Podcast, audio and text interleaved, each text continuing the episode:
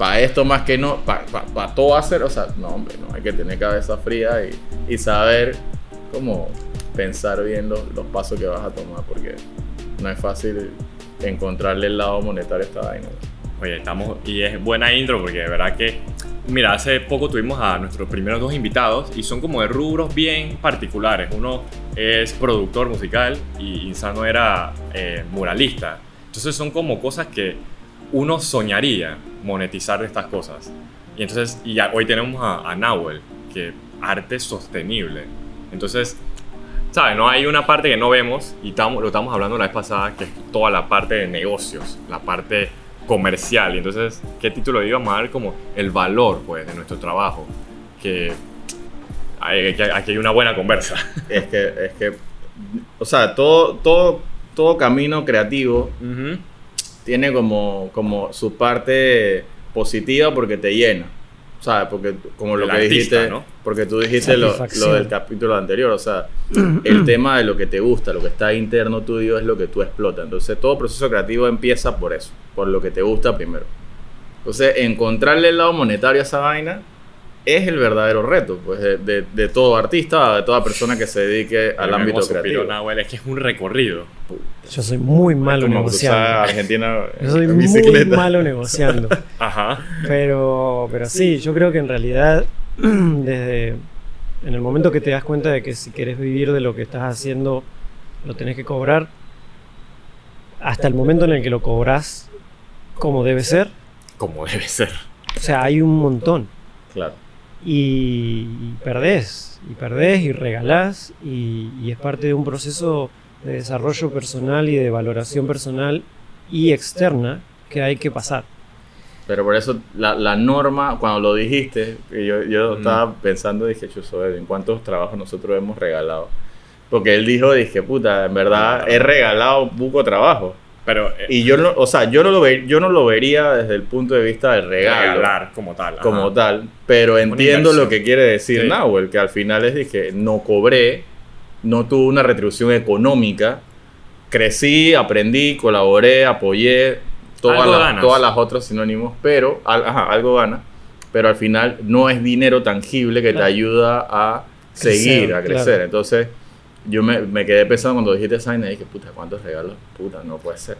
Entonces me sentí como, empaticé de una, pero también me sentí mal, pues, porque al final es de que cuando empiezas tú realmente a cobrarle a ese primer público que significa casi en el entorno, muchas amistades, mucha familia, mucha gente que te conoce y que siente que, que al tú cobrarle es como que ah, me estás cobrando. No valoras la amistad. ¿Cómo llegas?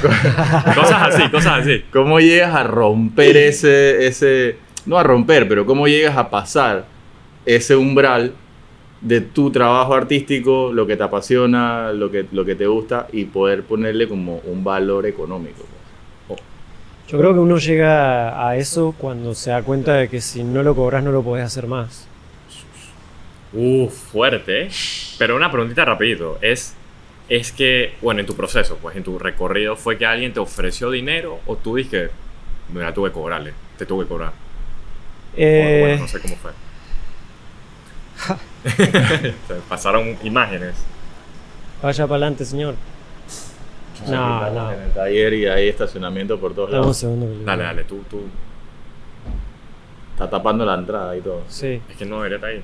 Bueno, ahí cortamos, pues. Buenas. Bueno. Estamos grabando. Y eh, buenos días. Bueno, atiende, ¿no? no, si tienes que atender, normal. ¿Puede ser más tarde? Como en 20 minutos. Bomba. Ahí. No tengo ni idea. Eh, bueno, oportunidades. Es parte de la, del ambiente laboral a veces. No, es que esto es un lugar real, esto no es un set de grabación.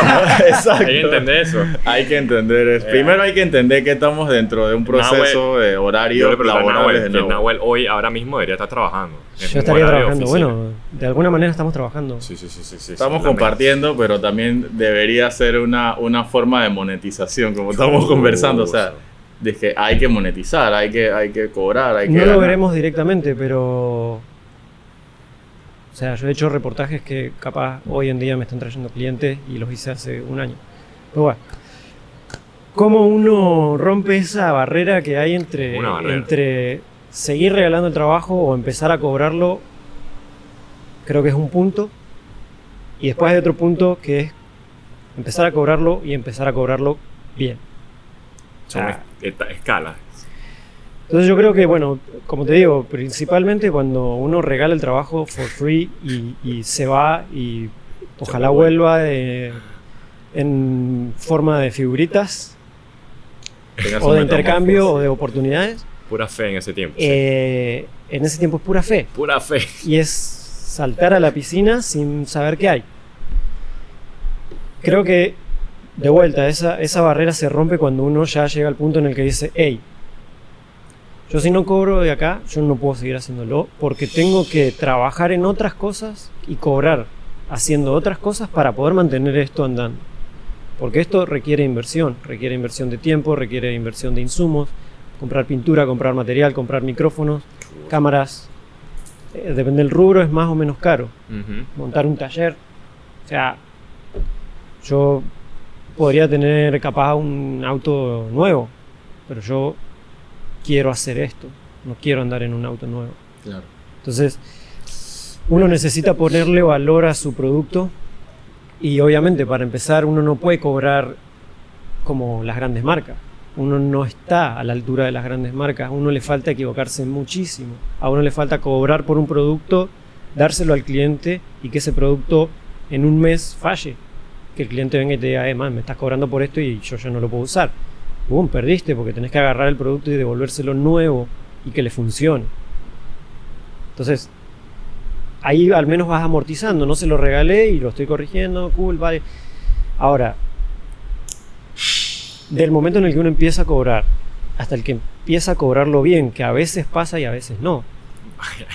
hay gente que no. Nunca llega a cobrar lo que tiene O sea, cobras, pero no lo cobras bien. No logra cobrarlo bien. Chuso. Puede ser por varios motivos, puede ser o porque el trabajo no termina de ser realmente bueno por falta de compromiso, por falta de convicción, por falta de tiempo o de recursos, o simplemente porque alguna una oportunidad. Ajá, algo falla o hay algo que a veces tu país no te acompaña. También. Quizás eso, un poco un factor externo. El contexto socioeconómico influye muchísimo. Influye. Pero creo que que para poder cobrar bien un trabajo uno necesita tener un respaldo que, respaldo.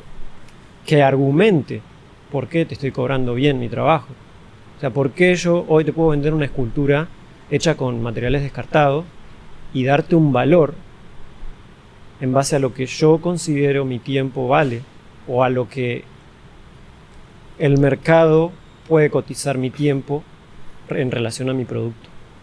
Entonces, durante el proceso de crecimiento obviamente va a haber pérdidas, va a haber ganancias mínimas, va a haber ganancias dignas, aceptables. Pero cuando ya tu producto tiene un valor agregado y un respaldo y una garantía de que tu trabajo es bueno, de que tu trabajo vale lo que es, uno ya puede decir, ok, yo vendo esta silla, esta, esta banquita, vamos a ponerle así un precio exagerado, la vendo a 100 dólares. Y viene alguien y me dice, hey man, pero ¿cómo? O sea, me estás cobrando una banca a 100 dólares, brother, que está, está hecha de oro. bueno, ese no es mi cliente. Esa persona no es mi cliente porque no valora mi trabajo. Si yo no quiero vender 500 bancas por día, yo quiero vender una por día. Porque si ya me pongo a, vender 500, vuelvo a hacer la industria que yo estoy intentando contrarrestar, vuelvo a hacer pues, la ideología que no quiero. Entonces yo quiero vender poco, pero quiero vender bueno. Si te gustan las bancas baratas, en cualquier lado puedes comprarla. Eso viene en barco y llega acá, está todo bien. Hay una fábrica que está explotando gente para que eso te llegue barato. Y si tu conciencia da para eso, cool. Yo no le voy a poner precio a tu trabajo a mí no me vengas a poner precio. Un poquito rude, pero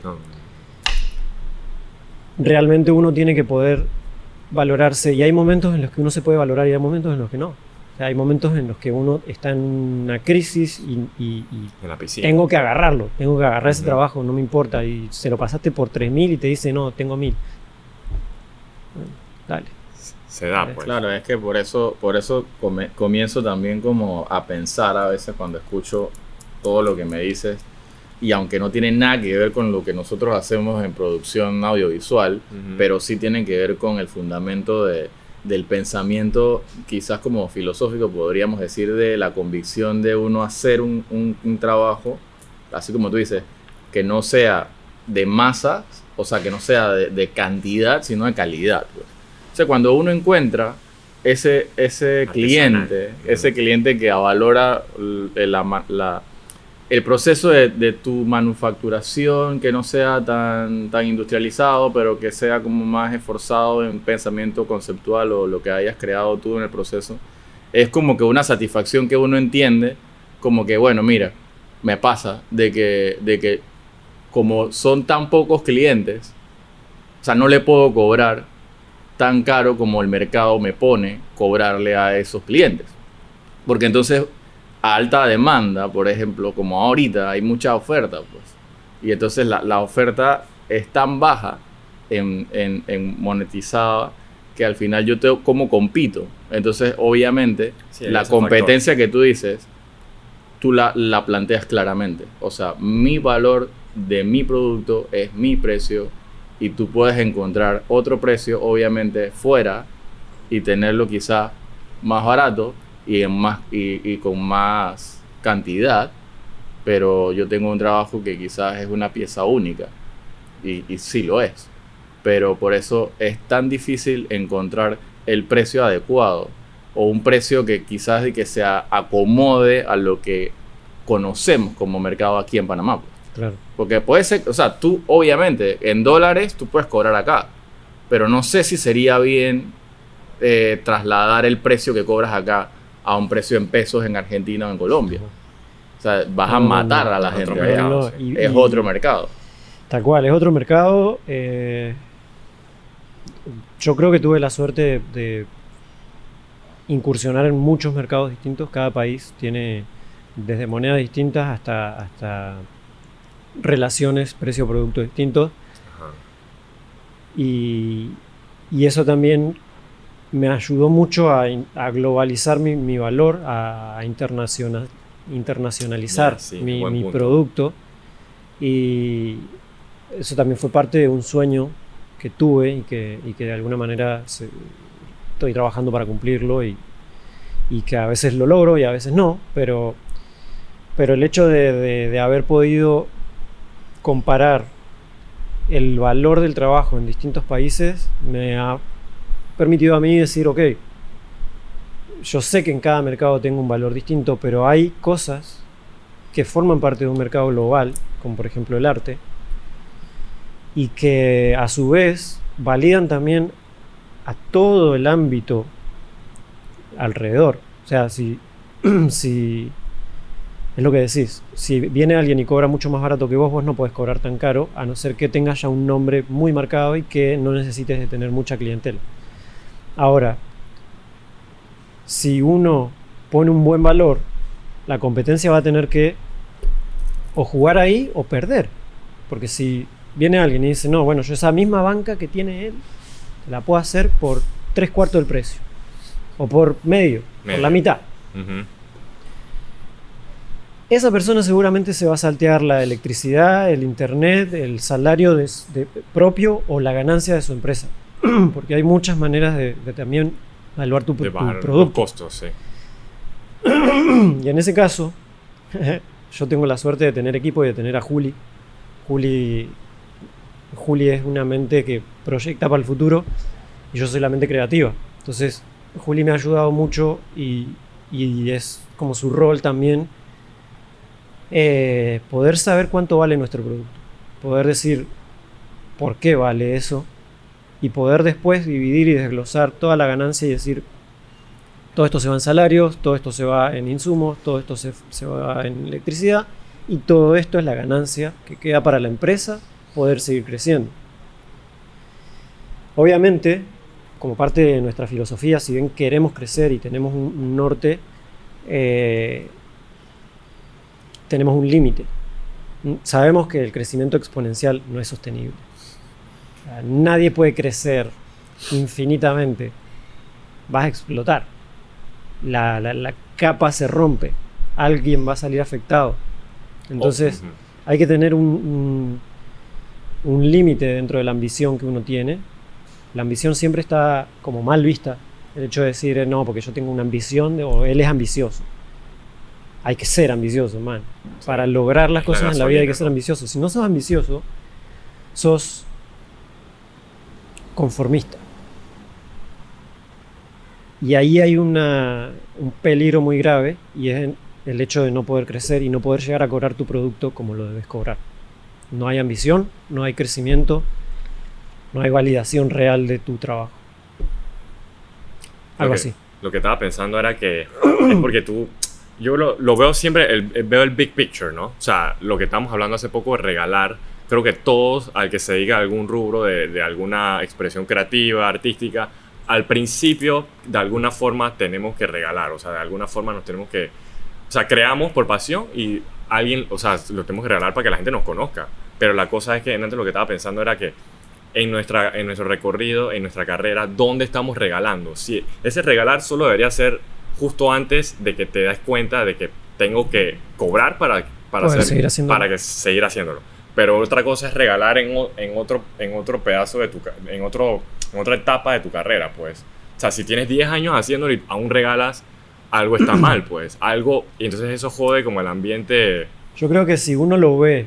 O sea, a veces el regalo puede ser una inversión silenciosa. O sea, también está eso. Pero si uno. Pero lo deseo En el momento que uno. O uno, o tu competencia, regala su trabajo, le baja el valor a todo el rubro. A todo el mercado, sí. A todo el mercado. Entonces, te van a venir y te van a decir, hey man, por la misma propuesta que vos me estás haciendo, a mí me están cobrando 50% menos. Yo no puedo igualar ese precio. Por eso es que me, me gusta mucho el, el, término que utilizaste para describir tu, tu carrera artística. O sea, como buscaste internacionalizar tu trabajo, podemos vivir en un momento en donde todo puede ser global. Eso es claro.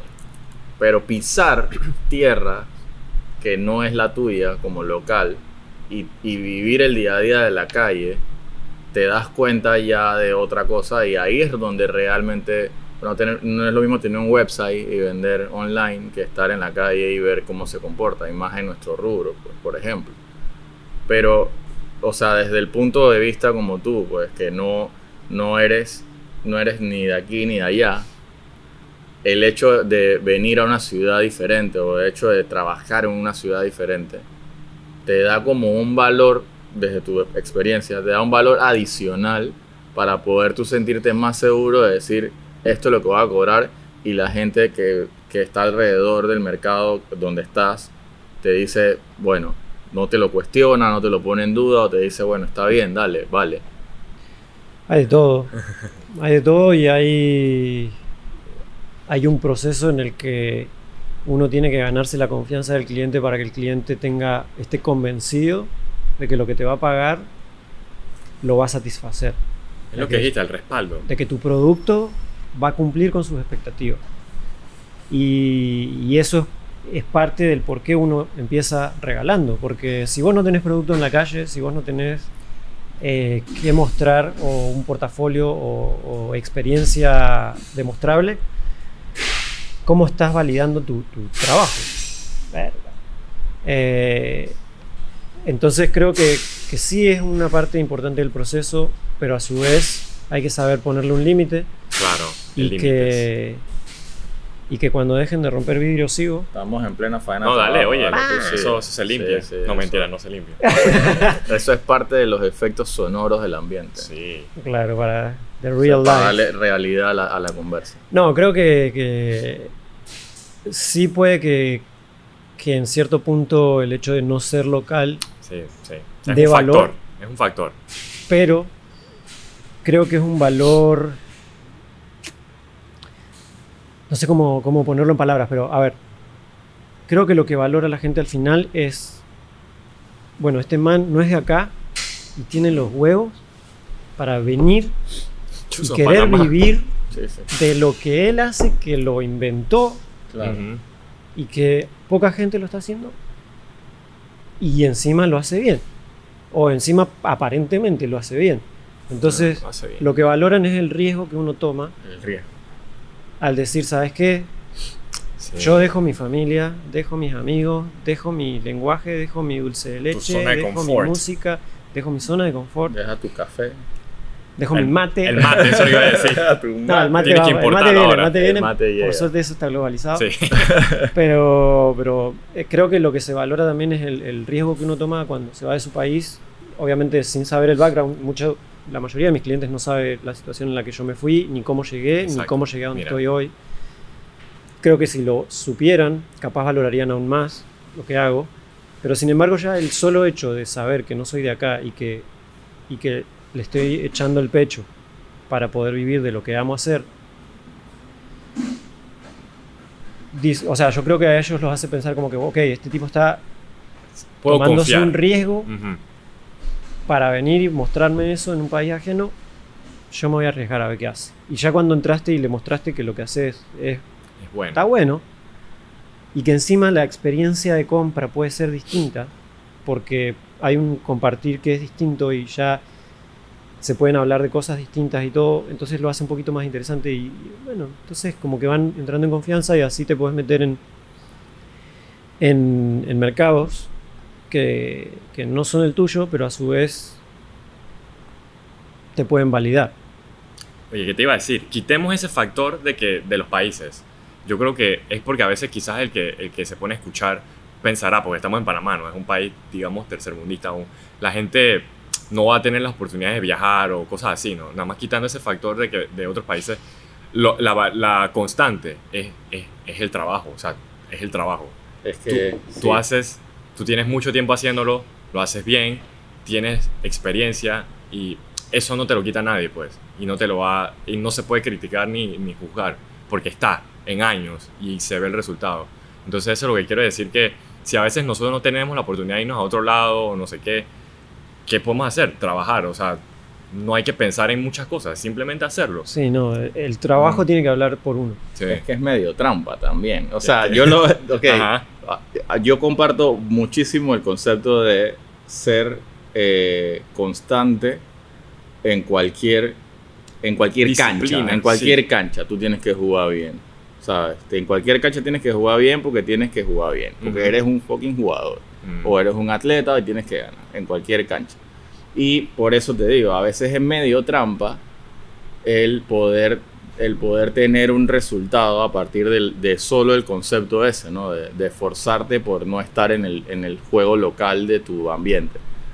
Pero como dice Edwin, o sea, al final también es tu resultado del trabajo del que tienen que hablar para poder ser una persona creíble o, tener una credibilidad dentro del rubro de lo que te, te trabaje o te desarrolle. Entonces, no pongamos, o sea, en el, en el paréntesis que quiero hablar es como que hay muchas limitantes.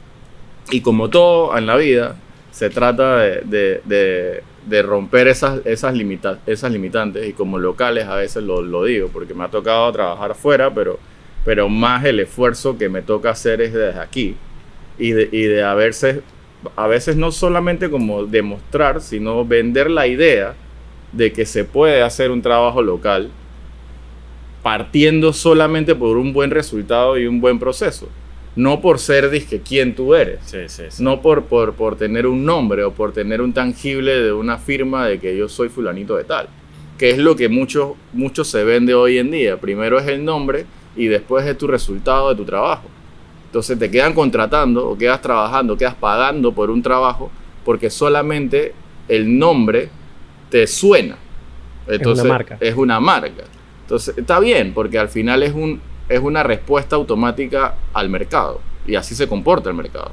Tú propones una marca y eso es lo que la gente va a comprar. Pero en el trabajo de nosotros, man, que es la creatividad, que es la industria creativa y es la industria artística local, creo que lo tangible debería ser el resultado. Y debería ser ese proceso detrás del resultado también. O sea, la convicción de la creación. O sea, ese, eso es lo que yo partiría. debería ser. Como tú dices, los nombres y marcas son como una respuesta del mercado a veces. ¿Cómo te digo? O sea, a veces hay marcas y nombres que no se han construido sobre trabajo, pues se han construido sobre otras cosas, ya entran otros factores, que si contactos, que si no sé qué. Eh, eh, o sea, no podemos pedirle al cliente que analice las vainas y que, ah, mira, él, de verdad trabajo y es porque sí, que conozca la historia. No, por eso hay clientes que sí van a saber, aunque tú no le cuentes tu historia de, de Argentina acá, de tantos años, sí van a ver tu trabajo, pues. Pero hay cosas que Ay, yo no sé, eso es un tema que a veces como que... Hay detalles que la gente obvia, pues. O sea, por eso digo, ahí la, el, el, el, y lo hablamos en la conversa con, con, con Dominic, o sea, tú no metes en la cotización tus valores como persona. tu historia, tu trayectoria. Tu historia, tu trayectoria. Tú no metes en la cotización eso. Porque obviamente no es lo que estás ofreciendo. Llega un punto en el que sí llega un punto en el que lo tenés que meter, no lo escribís. no lo pones A no ser que. Buenos modales. O sea, no lo podés Responsabilidad. Pero, pero hay un punto en el que uno sí tiene que, que cobrar esa experiencia, porque otra vez. No, ya estamos terminando. No, ya, tenemos. Eh, no, uno, uno, sí tiene que, que cobrar esa experiencia porque si no tu producto nunca va a subir de nivel. El valor, no, va, no te van a valorar como tiene que tu producto nunca sube el nivel y uno lo que quiere siempre es poder mejorar, poder tener un mejor micrófono. Ah, por uno mismo, lo dices por uno mismo. Claro, o sea, si vos decís, ok, yo ya está, lo estoy cobrando súper bien. Te quedas ahí. O sea, hasta qué punto uno se puede conformar y hasta qué punto no, y en qué momento uno mete su experiencia como parte de un valor agregado del producto final. Entonces, o sea, si a mí me vienen a corretear y me dicen, ah, pero yo no te conozco, porque a mí me ha pasado. Cuenta eso, sí. ¿Cómo me vas a cobrar esto si yo, vos no sos un artista reconocido? Pero por algo me llamo clandestino. Yo no, no es que quiero que digan, ah, Nahuel Galeano es el capo de los artistas. No, de hecho yo me considero artista desde hace muy poco. Siempre me consideré como diseñador. Industrial. Este, ni siquiera industrial, diseñador experimental. Experimental, uff. Entonces durante ese proceso yo entendí que había un gran contenido artístico. Juli me hizo entender que soy artista. Ella cuando vio lo que hacía me dijo como que, hey man, pero eso es arte. Y yo como que quedé ahí tecleando, pero... Entonces cuando a mí alguien viene y me dice, no, pero yo no te conozco. O sea, es como que, es como que te digan, no, pero esa marca no la conozco. A mí no me importa, si no me conoces, bueno, no me querés conocer entonces. Muchas gracias, chao. Ahora, yo trabajé en más de 10 países y no te voy a poner eso en la cotización. imagínate. Me gusta, me gusta. Oye, dando la otra cara, ¿sabes? Dando como la otra, la otra cara de la moneda de tu, de tu situación. Yo viví en, otro país por 10 años y ahí la gente, quizás es como un poquito lo que tú vives aquí, la gente, o como lo que dice José, quizás él no es de aquí y hace un buen trabajo y igual me contratan y me pagan bien. Pero mira la cosa fea que yo vuelvo a Panamá con todo eso, con todo ese, ese esa trayectoria. Y aquí no, no se valora, pues. O sea, no, o, o o tienes que mostrarlo como muy obvio para que la gente, ¿sabes? Y si no tienes, y si, y, si tu interés es entregar el resultado, en vez de, en vez de venderte como un influencer, entonces, y no, no hay nada en contra de mis compañeros influencers, mis colegas, pero les dan valor pero al mercado. Le dan, le dan, le dan un, un estigma a lo que vendes que debe, que en teoría le funciona, que es la superficialidad. Entonces, eh, eh, eso, es, eso es un intangible hasta el momento en que tú trabajas un proceso real y tienes que entregar un producto. Entonces la gente al final, por eso te digo, en esta industria es muy difícil tratar de negociar un precio porque te, te, toma, yo no sé cuánto tiempo te ha tomado entregar, un, una, entregar una, una cotización o cuánto tiempo te ha tomado entregar un precio final. Pero a mí me ha tomado más de, días. de hasta una semana mandando y, y depende del proyecto. Depende mucho del proyecto. muchas variables. Pero sí, no, hay proyectos que te llevan un mes cotizar, hay proyectos que te llevan más. La gente espera cotizaciones de la mañana para la tarde. Sí, sin detalles. Y es que, es que cuando no conocen el proceso. Exacto. ¿Qué te iba a decir? Algo negativo, pero creo que hay que poner a la mesa. Yo creo que en Panamá la mayoría se maneja por, por o sea, el BBB, pues. O sea, bueno, bonito y barato. O sea, que traten de buscarlo y más rápido. Y rápido. Y O sea, agrégale el bueno, bonito y barato y rápido. Falta una, una sigla ¿Me entiendes? O sea, y una mayoría, no todos, porque hay buenos clientes, pero una mayoría trata de que lo que sea al, al menor costo posible. Que es, y entonces del lado de nosotros estamos nosotros, del otro lado, que le metemos empeño, valor, esfuerzo, experiencia, tiempo y queremos cobrar por lo menos lo que debería ser. Entonces eso, ese, eso a veces no... Ser sostenible. bueno, pero... Ser sostenible. Yo creo que la sostenibilidad...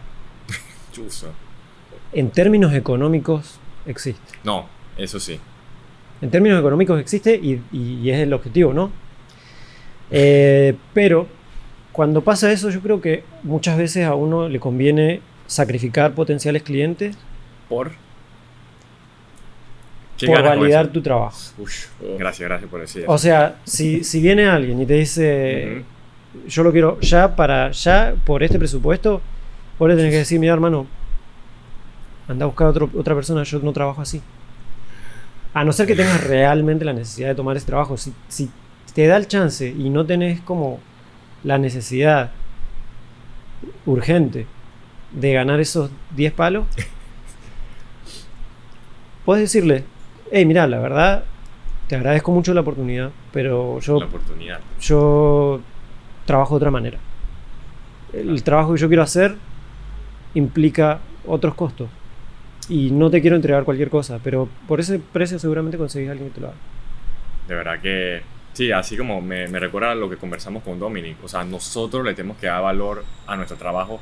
Y este, estas cosas que tú cuentas, que le dices que no a clientes así que te piden cosas allá para allá, es un proceso de educación que, como decimos, como el podcast no estamos educando, pero de alguna forma educas. O sea, que quizás ese cliente quizás no va a ser mañana que cambie, pero se va a dar cuenta que esa forma de ser, de hacer las cosas no, funciona, no es sostenible. Porque en realidad a eso iba también.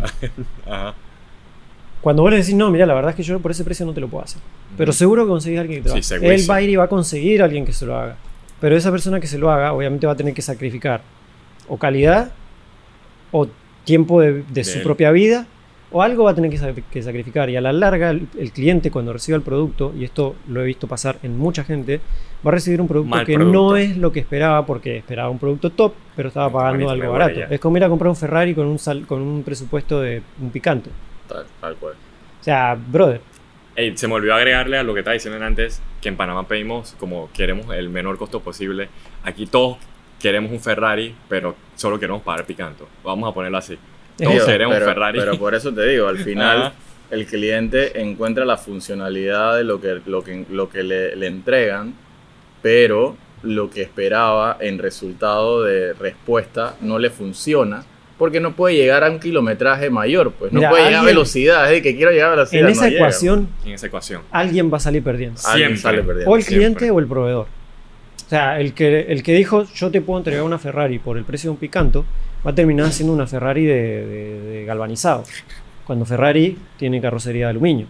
Entonces va a entregar y se va a ver cool, pero en la esquina donde pisaste un, un hueco, que acá sobran, ese Ferrari se te va a empezar a mover y te va a saltar la pintura y no sé qué, y le va a quedar el proveedor y le va a decir qué onda. Y ahí perdieron los dos, el que esperaba un Ferrari y el que vendió un Ferrari fake.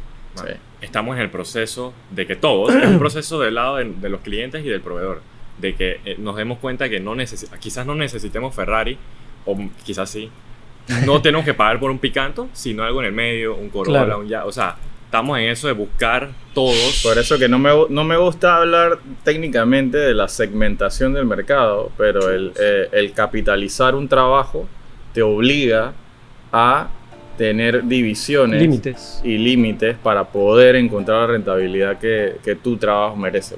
Así, así de simple. Es poner límites a la relación precio-producto. O sea, vos tenés tu mínimo y tenés tu máximo y el cliente va a tener su mínimo y va a tener su máximo. Una última cosita, tú sabes, es que tú, tú has, ya tú has construido una carrera y un nombre, digamos, pero hay gente, es que me gusta verlo en el, big picture, pues. O sea, no todos tenemos que apuntar a vender Ferrari, pues, o a producir Ferrari. Estás cool hacer picanto, puedes hacer mil picantos. No tienes que hacer un Ferrari, ¿me entiendes lo que quiero decir? Sí, sí, sí, no, y que además también un Ferrari no se construye de hoy para, para hoy. Exacto. O sea, si yo quiero llegar a ser el Ferrari, yo tengo que empezar el Picanto, pasar para el Cherokee, pasar para no sé qué, Lexus, pa, Hay un proceso de años. Años. Que la ansiedad a veces no te deja. O, el apuro. O la necesidad o el apuro. O simplemente el, desconocer. Las generaciones nuevas también, qué sé yo, chicos de 16, 17 años que dicen, no, que yo estoy haciendo fotografía y yo te puedo cobrar 500 dólares la sesión, pero si te fijas su background, tiene dos sesiones. Que se la hizo a la tía y a la amiga de la tía. Entonces, claro, hermano, o sea, Ahora sí, si a mí me toca hacer un buen picanto, yo le digo de que mejor voy a hacer un soul que eléctrico. y hago ahí más o menos algo más. Che, acá estamos. hago, hago algo más, un poquito empujado. seria. Vamos a tener que hablar con, con las marcas. No, ya, definitivamente, pero por lo menos tenemos la, la visión clara de lo que nosotros queremos y eso es importante en la conversa. Sí. Oye, gracias, Nahuel. Wow, muchachos. Un placer haber transformado mi estudio en un estudio de grabación.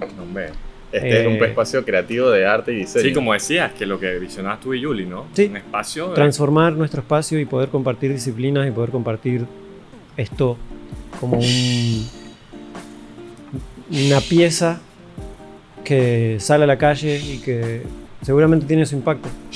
Ojalá positivo buena conversa. Buena conversa.